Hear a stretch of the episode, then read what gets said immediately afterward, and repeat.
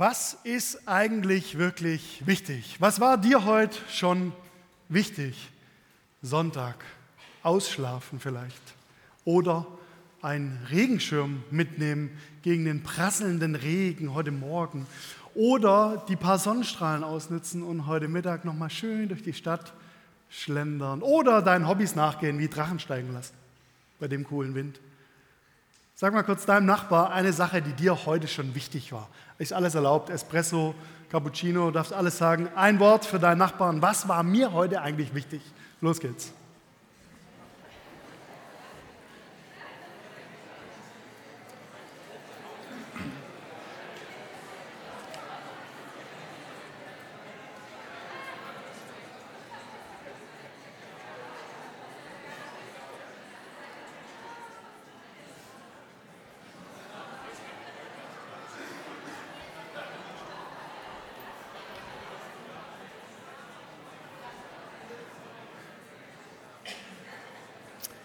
Interessant, wie viel Zeit es braucht, seinem Nachbarn nur ein Wort zu sagen. Ne?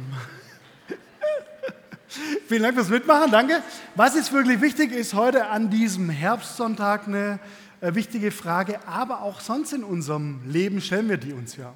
Bei mir zum Beispiel kürzlich, ähm, ich verkaufe in letzter Zeit einige Sachen bei eBay Kleinanzeigen. Kann ich mal sehen, wer verkauft ab und zu mal was bei eBay Kleinanzeigen? Genau. Zeigt euch mal kurz. Okay, gar nicht so wenig Menschen. Ich kam erst kürzlich drauf, ein paar Sachen zu verkaufen. Ich habe ein paar alte Schlagzeugteile von mir verkauft. Trommeln und Zeug und Becken und so. Und äh, meine bekannte Steffi, die mir gesagt hat, wie das alles funktioniert bei eBay Kleinanzeigen, die sagte mir davor, Tobi, wenn du was verkaufst bei eBay Kleinanzeigen, achte darauf, dass immer erst die Leute dir das Geld überweisen und dann schickst du die Sachen los. Oder die Leute sollten dir das Geld geben und dann gibst du denen die Sache. Wichtiger Tipp für mich. Ja? Also immer bei eBay erstmal gucken, wie funktioniert dieses System so. Und dann war es kürzlich so, ich hatte einem äh, Menschen ein Becken, einen Teil vom Schlagzeug verkauft. Der kam bei mir vorbei, hatte auch das Geld davor schon bezahlt. Ich habe ihm das Becken mitgegeben und dann sah der in meinem äh, Studio im Proberaum, dass da auch noch so ein paar Schlagzeugfälle rumliegen und sagte dann, ja, kann ich die auch noch kaufen? Und dann sage ich, ja klar, verkaufe ich dir auch noch. Und dann sagte er, aber ich habe aber kein Geld dabei. Hm. Ich überlegt, okay, was mache ich jetzt? Glaube ich jetzt weiterhin an dieses System eBay, wie das funktioniert? Erst Geld, dann Ware oder gebe ich es ihm einfach mit? Ich habe mich dann dafür entschieden, ihm Schlagzeugfälle im Wert von 20 Euro mitzugeben. Und er sagte mir, Wahnsinn, ne? Und er sagte mir dann, okay Tobi, ich bringe dir nachher die 20 Euro ins Jesus-Treffbüro vorbei. Ich wohne eben im Stuttgarter Osten und so, da kann ich da vorbeikommen. Was ist eigentlich wirklich wichtig? Dass man sich daran hält, wie dieses System funktioniert? Oder dass man sein Schlagzeugzeug verkaufen möchte? Der junge Herr kam tatsächlich eine halbe Stunde später zu mir ins Jesus-Treffbüro mit einem 20-Euro-Schein. Was ist eigentlich wirklich wichtig? Was ist wirklich wichtig, kann man sich auch bei anderen Themen in unserem Leben fragen. Die evangelische Landeskirche in Württemberg, die muss sich auf ihrer Landessynode jetzt im November mit einem Thema beschäftigen, nämlich geht es, dass man bei uns in der Landeskirche gleichgeschlechtliche Paare segnet. Also geht es, dass homosexuell empfindende Menschen bei uns in der Kirche gesegnet werden. Und da steht auch so ein System gegen den Wunsch von Menschen. Na, man kann ja theologisch da anderer Meinung sein und auch die Geschichte unserer Landeskirche ist auch ganz anderer Meinung. Was ist dann eigentlich wirklich wichtig, dieses System oder der Wunsch des Menschen? In manchen Situationen in unserem Leben ist gar nicht so einfach zu entscheiden, was denn wirklich wichtig ist. Kennst du das? Manchmal brauchen wir irgendwie so Maßstäbe oder Werte oder irgendwie so Hilfen, mit denen wir das dann entscheiden. Überleg mal kurz, was in deinem Leben zurzeit für eine Entscheidung ansteht. Vielleicht ist es was ganz Kleines oder was Riesengroßes. Und wo du nicht so richtig weißt, ja, okay, wie entscheide ich denn da jetzt? Was habe ich denn für Maßstäbe, was habe ich denn für Werte, die mir jetzt helfen können beim Entscheiden? Ich sage dir mal was Cooles. Wir haben heute einen Bibeltext vor uns, den wir gleich gemeinsam angucken werden, in dem Jesus uns eine neue Wertevorstellung gibt, die uns hilft beim Entscheiden. Wahnsinn, oder? Ich bin schon voll auf die Predigt gefreut, nachdem ich den Text gelesen hatte. Die Davina hat ja vorher schon gesagt, es geht irgendwie auch um Sabbat, Sonntag und so weiter. Ich lade dich ein, dich mal mit mir auf diese Reise zu begeben und zu gucken, an was orientiert sich eigentlich Jesus? Welche Werte vertritt er? Und ich gehe jetzt mal davon aus, dass uns das eigentlich alle interessiert, sonst wärst du wahrscheinlich heute nicht hierher gekommen. Ja? Wahrscheinlich gibst du was drauf, was Gott durch seinen Sohn Jesus uns heute zu sagen hat. Ich kündige dir jetzt schon mal was an. Am Ende von meiner Predigt werde ich uns einladen, miteinander ein bisschen ins Gespräch zu kommen. Also stelle ich schon mal drauf ein. Nachher, ganz am Schluss, gibt es so eine kleine Phase, wo ich die gesammelte Erfahrung und die Weisheit der Jesus-Trefflerinnen und Jesus-Treffler mit einbeziehen will. Ja? Hilft dir vielleicht auch jetzt dann besser aufzupassen, weil du dann weißt, ich muss mich nachher darüber unterhalten. Okay, es geht los. Der Zusammenhang, in dem wir uns befinden zurzeit in unserer Predigtreihe, ist das Lukas-Evangelium. Mit dem befassen wir uns schon die ganzen letzten Wochen, seit unsere Saison losging. Und in diesem Lukas-Evangelium hatte Jesus angefangen, öffentlich zu wirken. Und da merkt man schon, wenn man so diesen Start vom Lukas-Evangelium liest, Jesus war für die Leute damals ein Rabbi mit einer krass neuen Botschaft. Zum Beispiel berief Jesus Jünger. War total untypisch damals. Normal musste sich der Jünger beim Rabbi bewerben und Jesus beruft einfach Jünger. Und dann hat Jesus nicht nur Jünger berufen, sondern er hat sogar einen Zöllner berufen, was total undenkbar war damals. Denn seine Gegner, die, die Pharisäer, also die ganz frommen Menschen, deren Welt wurde damals komplett durcheinander gewirbelt. Jesus war anders und der machte auch einiges anders. Und seine Botschaft war irgendwie schon so ein bisschen ja, revolutionär oder reformatorisch, könnten wir sagen. Ja. Ähm, und jetzt kommt heute eine ganz spannende Frage auf den Tisch, nämlich die Sabbatfrage. Sabbat, für diejenigen von uns, die nicht so viel damit anfangen können, Sabbat war für den Juden damals eine sehr ernste Angelegenheit. Das Sabbatgebot kommt von den zehn Geboten, die Gott seinem Volk gegeben hatte. Und es lautete, man sollte am Sabbat auf keinen Fall Arbeit tun das wurde dann natürlich noch weiterentwickelt und ähm, da wurden noch so ein paar Regeln dann dazu gebastelt zu diesem Sabbatgebot. Und wir merken es heute noch, wenn wir nach Israel reisen, ähm, gibt es ganz schön viele Tricks und Kniffe, um mit diesem Sabbatgebot klarzukommen, dass man also am Samstag, am Sabbat keine Arbeit tun darf. Da gibt es zum Beispiel Zeitschaltuhren für Licht, weil den Lichtschalter zu betätigen Arbeit wäre. Haben die sich überlegt, machen sie Zeitschaltuhren hin. Oder es gibt Aufzüge, die einfach, wenn sie fahren, in jedem Stockwerk halten damit man nicht den Knopf vom Aufzug drücken muss, weil das wäre ja Arbeit. Okay? Und es gibt auch ganz gewiefte Menschen in Israel, die haben sich einfach nicht Juden als Hausmädchen oder Hausdiener angestellt, denn die dürfen ja am Sabbat alles machen und dann sind die fein raus. Also Sie merken schon, Sabbat ist eine ganz schön ernste Sache für äh, den Juden damals, aber auch heute noch. Denn man möchte ja wirklich gottesfürchtig leben und man will was auch auf dieses Sabbatgebot geben. Und jetzt kommt unser Text von heute. Der steht in Lukas 6, die ersten elf Verse. Und die Überschrift heißt tatsächlich die Sabbatfrage. Ich lese dir mal vor. Und es geschah am Sabbat, dass er, Jesus, durch die Saaten ging, also durch die Felder. Und seine Jünger die Ähren abpflückten und aßen, indem sie sie mit den Händen zerrieben.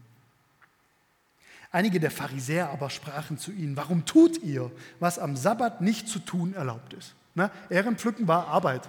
Also durfte man an allen anderen Tagen machen, aber nicht am Sabbat. Und Jesus antwortet und, antwortete und sprach zu ihnen, habt ihr auch dieses nicht gelesen, was David tat, als ihn und die, die bei ihm waren, hungerte? Wie er in das Haus Gottes ging und die Schaubrote nahm und aß und auch denen gab, die bei ihm waren, die doch außer den Priestern allein niemand essen darf?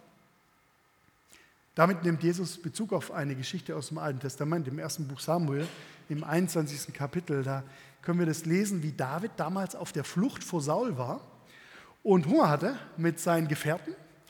Und weil die nichts zu essen hatten, nahmen die damals dann einfach die Brote aus dem Stiftshüttenzelt. Die waren eigentlich nicht für die da und die haben sich die halt trotzdem geschnappt, weil sie Kohldampf hatten. Auf diese Geschichte bezieht sich Jesus. Und dann sagt er noch den letzten Satz, und er sprach zu ihnen, der Sohn des Menschen ist Herr des Sabbats. Und dann kommt ab Vers 6, lustigerweise, noch eine Geschichte, an, die sich an einem Sabbat zugetragen hat.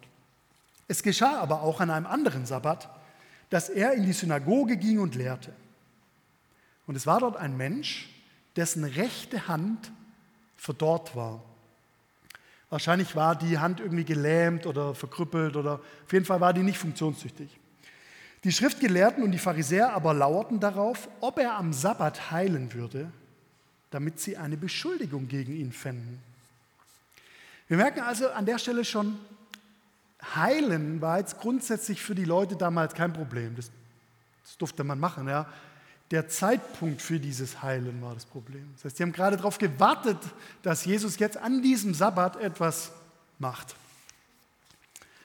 Jesus aber kannte ihre Überlegungen und sprach zu dem Menschen, der die verdorrte Hand hatte, steh auf und stelle dich in die Mitte. Er aber stand auf und stellte sich hin. Jesus sprach nun zu ihnen, ich frage euch, ob es erlaubt ist, am Sabbat Gutes zu tun oder Böses zu tun, Leben zu retten oder zu verderben. Und nachdem er sie alle ringsum angeblickt hatte, sprach er zu ihm, strecke deine Hand aus. Und er tat es. Und seine Hand wurde wiederhergestellt. Sie aber wurden mit Unverstand erfüllt und besprachen sich untereinander, was sie Jesus tun sollten. Soweit unser Text zur Sabbatfrage. Ich habe heute zwei Punkte, anhand derer wir probieren, diesen Text für uns zu übersetzen. Erster Punkt. Jesus, der Aufwärter. Du hast es wahrscheinlich schon gemerkt, während ich las. Beide Sabbatgeschichten zeigen uns eine Sache über Jesus. In beiden Geschichten ist für ihn der Mensch wichtiger als das System. Der Hunger der Jünger ist ihm wichtiger als dieses Sabbatsystem und die Heilung dieses Mannes mit der Hand ist ihm wichtiger als das Sabbatsystem. Der Mensch ist Jesus wichtiger als der Sabbat. Und irgendwie kommt es uns so vor, als würden die Bedürfnisse der Menschen über dem Gesetz stehen. Meine These für dich heute Abend ist, damit präsentiert uns Jesus eine neue Wertvorstellung. Nicht nur damals für die Leute, sondern ich glaube auch für uns. Und wenn ich jetzt von Werten rede, müssen wir natürlich überlegen, was, was sind überhaupt Werte oder wozu, wozu brauchen wir die was ist jetzt das Neue an dieser Wertvorstellung. Dazu habe ich euch das einmalige Jesus-Treff Flipchart mitgebracht. Ja, und ich hoffe, ihr könnt einigermaßen sehen, was ich hier drauf male. Äh, liebe Podcast-Hörer, die können das jetzt nicht sehen. Ich habe jetzt gerade ein Flipchart auf die Bühne gestellt und werde darauf jetzt etwas malen, das ihr nicht sehen könnt. das sind wir. Und ähm, unsere Beine. Und ja. Und bei uns funktioniert es normalerweise so, wenn wir ein Bedürfnis haben, das fängt vielleicht so hier so in unserem Bauch an, ja, zum Beispiel ein Hungerbedürfnis, dann merken wir, dass es krummelt und wir haben irgendwie Kohldampf und es bildet sich dann hier Bedürfnis. Und da ist ja die Frage, was machen wir jetzt mit unserem Bedürfnis? Im Normalfall läuft es so, wir fangen an zu denken. Passiert hier oben in unserem Hirn. Und überlegen uns dann, was mache ich jetzt mit diesem Hungerbedürfnis? Bei mir funktioniert es ganz oft so: Hunger, Wurst. Ja, habe Hunger, will Wurst essen. Dann fragt sich ja, was mache ich jetzt dann mit diesem Wurstgedanken? Äh, vielleicht sage ich dann was oder ich komme irgendwie ins Handeln. Ja, also meistens ist dann so ein Bedürfnis, haben wir darüber nachgedacht, machen wir was. Holen wir uns eine Wurst oder so.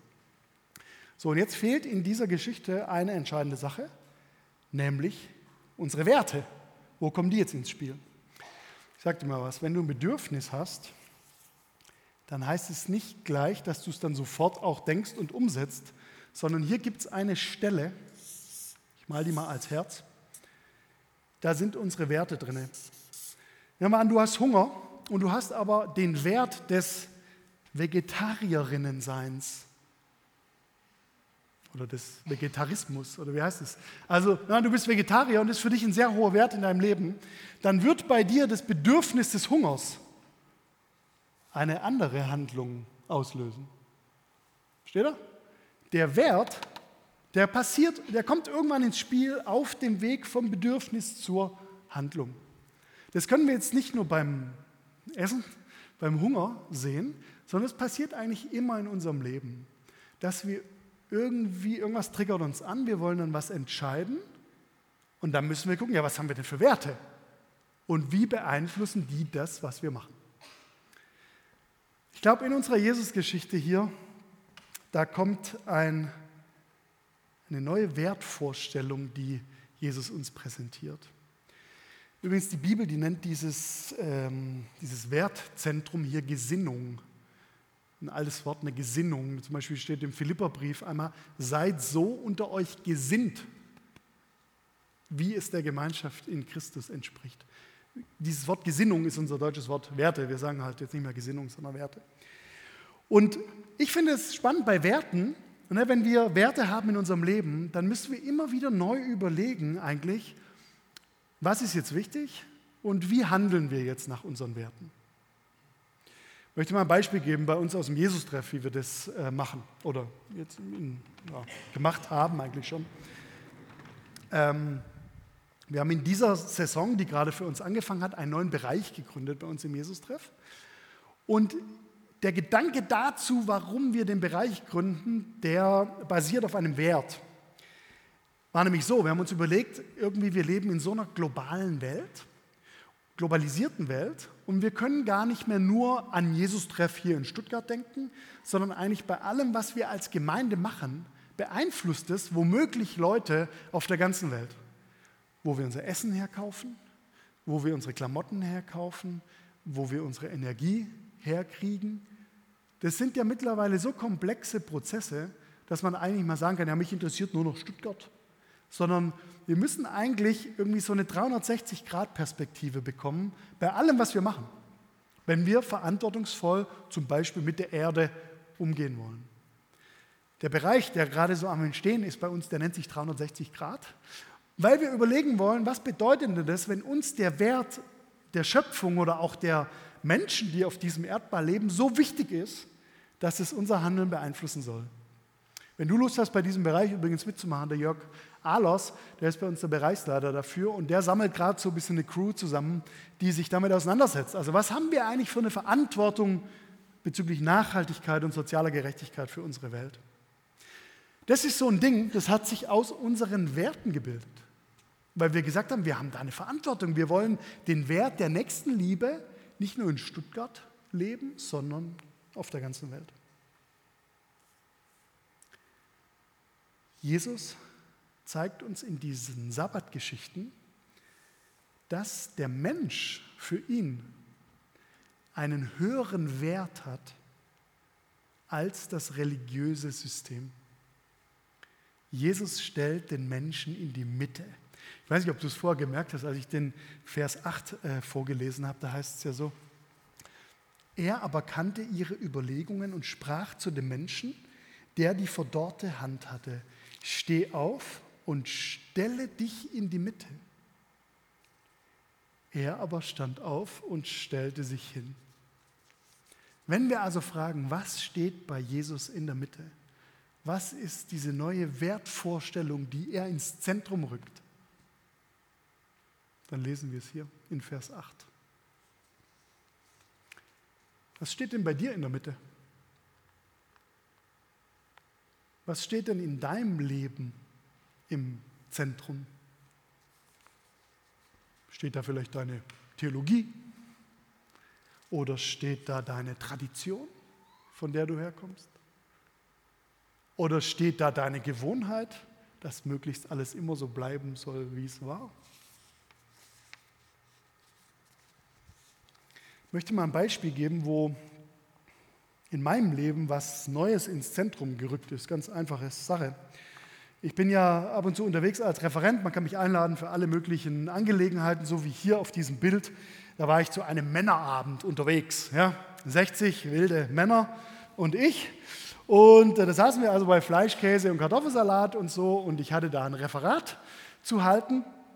Ähm, der Mensch auf dem Bild hat einen Schnorchel an, weil das ist das Thema des Abends. Also nicht erschrecken, die hatten jetzt nicht alle Schnorchel an, an dem Abend, der, nur der. Ähm, mein Thema war Vergebung. Die hatten sich das gewünscht, dass ich da über Vergebung reden soll. Und ich sage mal was, Vergebung ist für mich ein sehr wichtiges Thema. Theologisch, aber auch persönlich. Ich finde, wir müssen vergeben. Wir müssen mit Vergebung leben, sonst häuft sich in uns ein Haufen Dreck an, den wir nicht loswerden. Das heißt, mir war das Thema an diesem Abend sehr wichtig. Und ich wollte das denen rüberbringen. Ich habe eine Dreiviertelstunde geredet. Ich hatte einen Schnorchel dabei. Ich hatte mich vorbereitet. Ich hatte eine PowerPoint-Präsentation. Alles Mögliche, weil mir das Thema so wichtig war. Nach meinem Vortrag gab es Rückfragen. Und ich hatte schon den ganzen Abend gemerkt, dass da vorne in der ersten Reihe ein junger Mann im Rollstuhl sitzt. Und er begann mit seiner Rückfrage nach dem Vortrag. Und es war eigentlich keine Rückfrage, sondern eine Rückantwort. Der sagte, ich sitze hier im Rollstuhl, weil die Ärzte bei einer total banalen Operation meinen Körper versaut haben.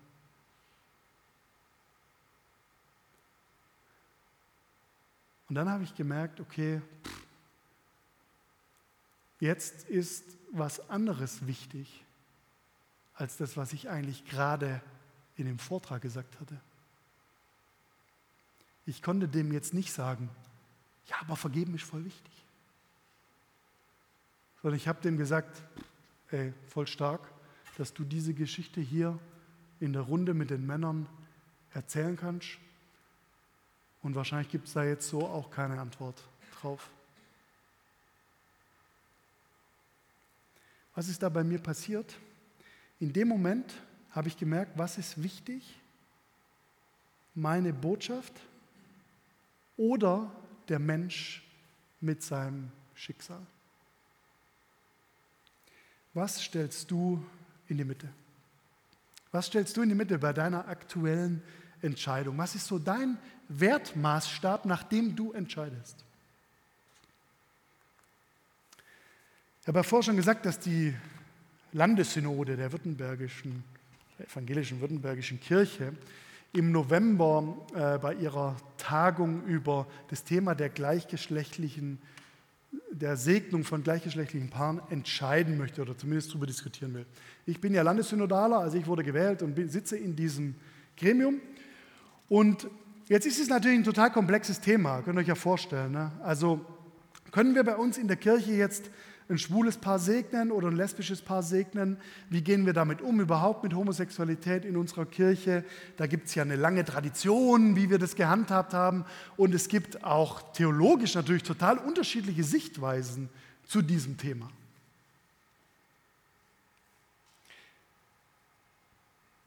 Die Frage ist, was stellen wir in die Mitte? Ich habe mich entschieden im November, wenn es tatsächlich zu dieser Abstimmung kommt, dafür zu stimmen, dass wir in unserer Kirche einen Schritt weiterkommen und überlegen, wie geht denn das, dass Menschen bei uns willkommen sind und wie können wir denn den Segen Gottes weitergeben, auch gleichgeschlechtlichen Paaren. Ich weiß, dass man da theologisch total anderer Meinung sein kann, aber was stellen wir in die Mitte? glaube, wir hier im Jesus-Treff, das gefällt mir so gut an euch. Wir halten solche unterschiedliche Meinungen aus. Ich weiß, dass, hier, dass wir hier auch unterschiedlicher Meinung sind. Für mich ist diese Vielfalt an solchen Meinungen immer eine Bereicherung. Also ich diskutiere voll gern darüber.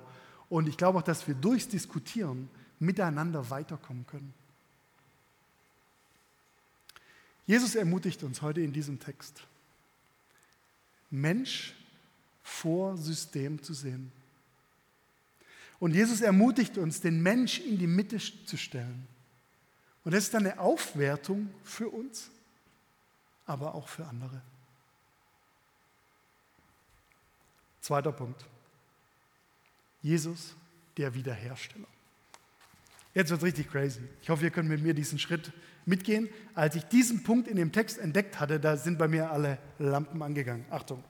In Vers 10 heißt es folgendermaßen, und nachdem er sie alle ringsum angeblickt hatte, sprach er zu ihm, also zu dem Typ mit der verdorrten Hand, strecke deine Hand aus. Und er tat es und seine Hand wurde wieder hergestellt. Jetzt habe ich dieses Wort wiederhergestellt nachgeschlagen, was da eigentlich im Originaltext des Evangeliums steht, auf Griechisch. Das Wort heißt, wiederherstellen heißt auf Griechisch Apokatistemi. Apokatistemi. Können wir es mal gemeinsam sagen? Apokatistemi. Sehr gut. Apo heißt wieder und Katistemi heißt hinstellen. Ja, Apo kennen wir ja von Apotheke. Ich habe mich dann gefragt, was hat denn das eigentlich mit Apotheke zu tun, wieder, wahrscheinlich, weil wir immer wieder an dieser Theke da stehen. Apokatistemie, wiederherstellen, heißt also in dem Fall, dass die Gesundheit wiederhergestellt wurde. Es kann aber auch heißen, dass etwas in den richtigen Zustand versetzt wird und dass eine verloren gegangene Autorität wiederhergestellt wird.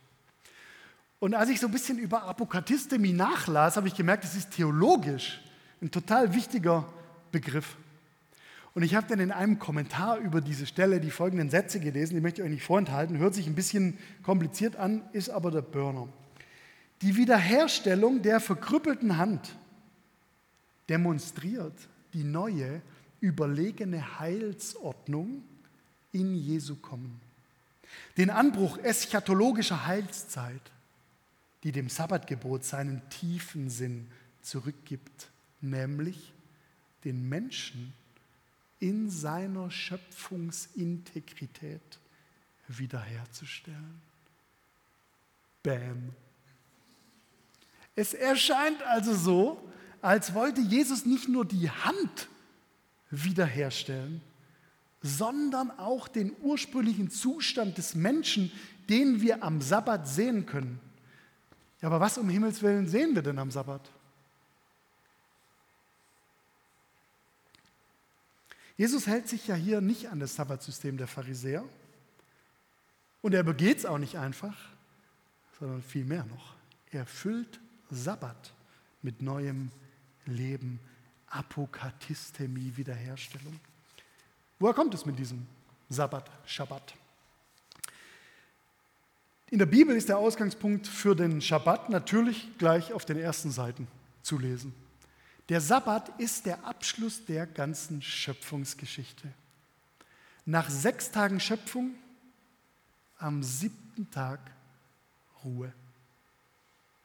Jetzt müssen wir aber wissen, dieses Ruhen Gottes am siebten Tag, das ist nicht irgendwie so ein erschöpftes Innehalten oder irgendwie besinnliche Muße äh, nach angestrengter Schöpferarbeit, es ist auch nicht, ja, weil ich jetzt nach sechs Tagen so platt war und als Gott ausruhen musste, deswegen müsst ihr Menschen es auch. Ist auch nicht damit gemeint. Sondern die Vollendung der Schöpfung ist die Voraussetzung für das Ruhen Gottes. Also, Gott setzt sich am siebten Tag hin, schaut alles an, was er gemacht hat und merkt, er ist am Ziel angekommen. Es ist nichts mehr hinzuzufügen. Diese Schöpfung hat ihre Bestimmung erreicht, auch durch die Schöpfung des Menschen. Und es steht da im ersten Buch Mose, Kapitel 1, und Gott sah an alles, was er gemacht hatte, und siehe, es war sehr gut. Dieses Ausruhen Gottes, das ist also irgendwie so ein Abfeiern von dem, was bis dahin passiert ist. Jetzt kann nichts mehr in Frage gestellt werden. Du kannst nicht mehr in Frage gestellt werden. Du bist Gott wichtig. Gott hat so eine absolut klare Wertvorstellung von dir. Und wenn wir heute Sonntag feiern, dann feiern wir den als Erinnerung an unseren unverlierbaren Wert, den wir von Gott bekommen haben. Wir feiern sonntags die Liebe Gottes. Er will uns er macht uns, er feiert uns. Jesus gibt dem Sabbat seine ursprüngliche Bedeutung zurück. Apokatistemi. Gott feiert, weil es dich gibt. Gott feiert, weil es andere gibt. Jesus der Wiederhersteller. Ich glaube, wir können von diesen beiden Sabbatgeschichten heute lernen. Liebe ist immer wichtiger als das System. Martin Luther, unser Reformator, den wir ja 500-jährig abfeiern, besonders jetzt auch am Dienstag, der hat mal das so geschrieben. Gottes Liebe sucht nicht das Liebenswerte, sondern sie schafft es. Gottes Liebe sucht nicht das Liebenswerte, sondern sie schafft es. Du bist die Liebenswerte Gottes. Du bist der Liebenswerte Gottes. Gott stellt dich in die Mitte. Was macht es mit dir? Ich möchte mal von mir persönlich ein Beispiel sagen, wo ich das erlebt habe, dass bei mir was wiederhergestellt wurde, auch über ein System hinweg. Für mich äh, war ja, wie er vorher schon von der, der Davina hat mich ja gefragt nach meiner Verlobung und so. Und äh, nicht erst seitdem, aber seitdem vielleicht besonders, war natürlich für mich das Thema Wiederheirat irgendwie so ein Ding. Kann man sich überhaupt erlauben, nochmal zu heiraten, wenn man schon verheiratet war? Habe ich überhaupt das Recht, die Judith zu fragen, ob sie mit mir jetzt ihr ganzes Leben verbringen will? Wie gehe ich denn damit um? Also theologisch ist ja die eine Seite, ne, dass man überlegt, was steht da in der Bibel und wie kann ich das verstehen. Aber das Persönliche ist die andere Seite. Also äh, traue ich mich das überhaupt und ist es, ja, darf ich das machen?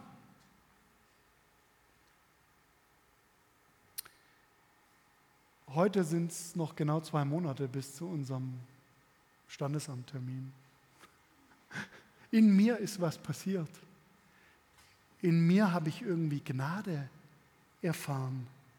Und der Wiederhersteller hat es bei mir ermöglicht. Er hat Liebe ermöglicht mir, aber auch uns beiden. Und diese Liebe, die wir da erleben, die ist uns irgendwie wichtiger und höher als vielleicht das System oder das, was ich früher theologisch darüber gedacht habe. Ich darf das ganz persönlich erfahren. Apokatistemie. Dass Gott was wiederherstellt.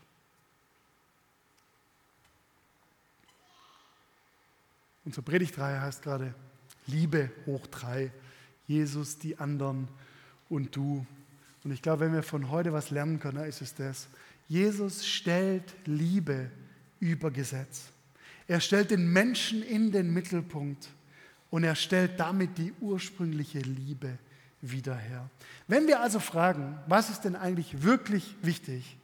Wenn wir fragen, wie können wir eigentlich gut entscheiden? Dann zeigt uns das Jesus heute, indem er uns eine neue Wertvorstellung gibt. Systeme werten meistens ab und Liebe wertet meistens auf.